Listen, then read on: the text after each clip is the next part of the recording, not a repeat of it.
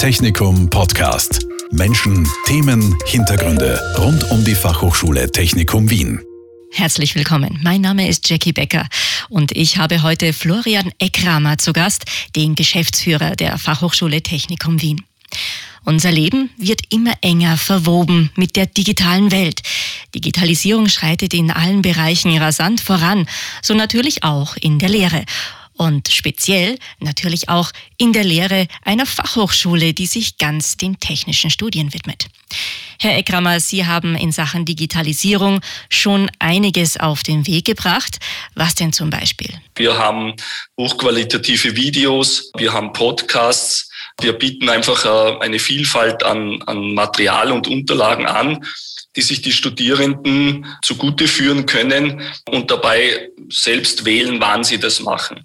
Die Vorlesungen sollen also damit auch quasi einen Qualitätsschub bekommen. Eine Vorlesung ist ein Konstrukt aus wahrscheinlich älter als dem 17. Jahrhundert, wo die Bücher irgendwie teuer waren. Da hat es wirklich wen gegeben, der hat vorn vorgelesen. Heutzutage interessiert das so niemand mehr. Heutzutage kaufen die Leute keine Bücher mehr oder überlegen zweimal, ob sie sich ein Buch kaufen, weil sie sagen, sie finden es eh im Internet. Ja, oder sie haben ein E-Book, das sie sich auf ihrem Tablet anschauen. Also die brauchen niemand mehr, der vorliest. Und jetzt wollen wir das so gestalten, dass sie da vom Expertentum der Lektoren und Lektorinnen profitieren können. Äh, weil das ist das Spannende, dass die ähm, Lektoren und Lektorinnen erzählen können, wie ist es in der Industrie. Im Buch steht es so und so, das ist die Theorie, aber wie funktioniert es in der Praxis? Und das kommt unheimlich gut an. Und das ist, die, das ist das Wertvolle und das ist der USB, den dann eine eine Hochschule bieten kann. Und das bedarf einerseits am Toolset, damit ich diese Abläufe dort gut gestalten kann, dass ich Lehrveranstaltungen dann auch so planen kann. Und andererseits natürlich ist es eine Veränderung des Rollenverständnisses von Vortragenden an der FH. So eine Änderung bedarf natürlich auch ein bisschen Zeit. Das bedeutet aber, dass sich die Studierenden jetzt umstellen müssen, oder? Sie müssen jetzt eigentlich schon vor der Vorlesung lernen und nicht erst nachher zur Prüfung. Da versuchen wir, dass sich die Studierenden von zu Hause aus äh, vorbereiten, die Grundlagen lesen, so dass sie vorbereitet dann zu diesen gemeinsamen Präsenzzeiten kommen und dann wirklich gehaltsvoll mit den Lektoren, mit der Lektorin entsprechend diskutieren können und sich weitere Themen erarbeiten. Und wo funktioniert diese neue Lehre schon gut? Wir haben gute Erfahrungen gemacht im Bereich der Computer Science.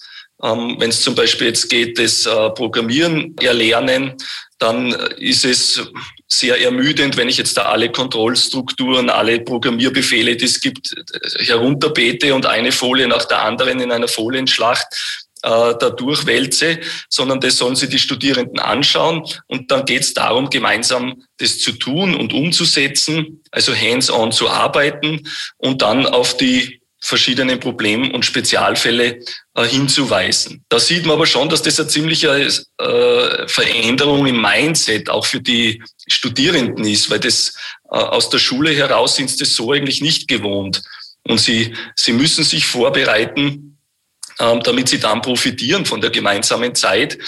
Und da müssen wir schon etwas bieten, damit die Motivation dann da auch äh, wirklich vorhanden ist, äh, sich mit den Themen zu beschäftigen. Aber es lohnt sich, oder? Genau. Dadurch äh, profitieren sie dann natürlich viel stärker davon, weil sie haben schon die Zeit, sich darüber Gedanken zu machen. Sie können es vielleicht schon im Kontext ihrer Arbeitserfahrung setzen und können dann viel spannendere Fragen stellen.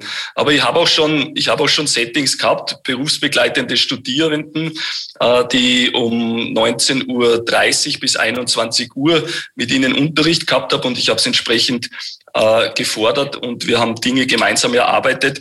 Und irgendwann ist die Frage gekommen, Herr Eckrammer, wir sind einfach nur müde, können Sie vielleicht einfach nur mal ein Folienset präsentieren, damit wir uns ausruhen können. Also auch solche äh, Rückmeldungen bekommt man dann durchaus. Apropos Rückmeldung. Die Rückmeldungen der Lehrenden an die Studierenden zu Arbeiten und Prüfungen haben Sie auch auf Ihrer To-Do-Liste. Da geht es vor allem um die Automatisierung von Rückmeldungen. Wie kann das gut funktionieren? Das funktioniert in manchen Bereichen besser, wie zum Beispiel der Programmierung, in der Korrektur und im Feedback von technischen Zeichnungen zum Beispiel aus dem Maschinenbau ist es wesentlich schwieriger. Ähm, also das wäre zum Beispiel eine Herausforderung, wo wir sagen, auch das wollen wir uns anschauen.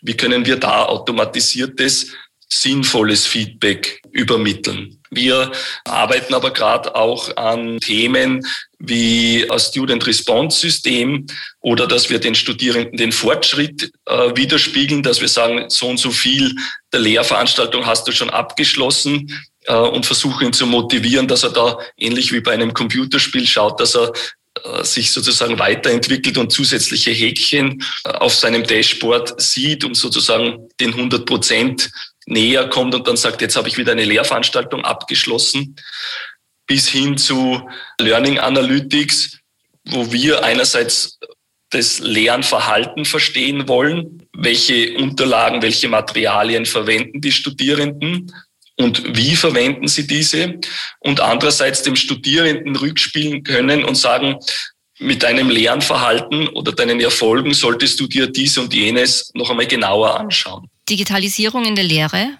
hat also viele Vorteile. Aber Herr Eckrammer, sie ist kein Allheilmittel, oder? Also die, die Erwartungshaltung, dass die Digitalisierung die, die Vortragenden ersetzt, die teile ich überhaupt nicht. Also die, diese Angst habe ich nicht, ähm, weil einfach der, der Mehrwert ähm, von, von einem Menschen äh, Input zu bekommen und einen Erfahrungsaustausch zu haben, glaube ich, auch durch die Digitalisierung nicht obsolet wird. Eine Gefahr, die ich in der Digitalisierung sehe, ist dieses digitalisierte oder automatisierte Überprüfen.